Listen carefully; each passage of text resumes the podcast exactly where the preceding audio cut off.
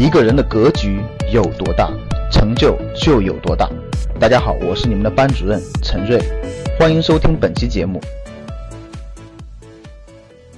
前两天呢，有一位学员通过我们的辅导员来问我，说他呢这个家里的资产情况呢是比较多，然后呢不知道该买什么，他听上银行的建议，买了上百万的黄金，然后呢他听完课以后呢，听我讲到了啊，黄金不是资产。所以就很紧张，单独呢通过辅导员联系到我呢做一个咨询和交流。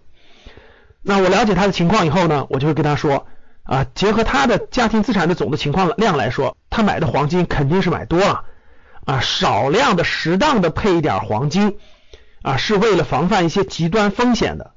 像他那么样的大量的那个资金量买了黄金肯定是不对的。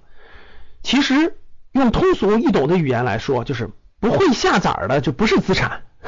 什么意思呢？举个例子，比如说核心城市、核心位置的房子，它就会下崽儿。什么叫下崽儿呢？有租金收入啊，可以带来租金的现金流，对不对？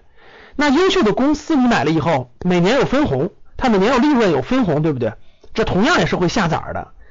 那黄金呢？它不会下崽，它带不来每年的那个现金流，你只能去赌这个黄金的价格的高低。各位，一个东西它不能下崽儿。它不能带来租金，不能带来现金流，你只能去赌它的价格的涨跌。那这就是什么？就是投机，典型的去赌黄金价格的涨跌，这是赚不到钱的。